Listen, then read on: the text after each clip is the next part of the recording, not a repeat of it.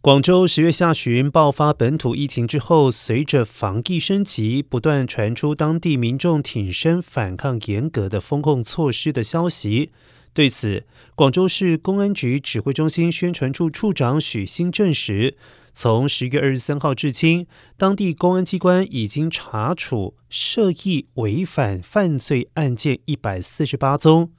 广州市公安局指挥中心宣传处处长许昕指出，当前广州市处于新冠病毒疫情防控关键期，但仍有个别人员不遵守政府防疫管理措施，不但造成新冠病毒传播风险，最终还会受到公安机关惩处。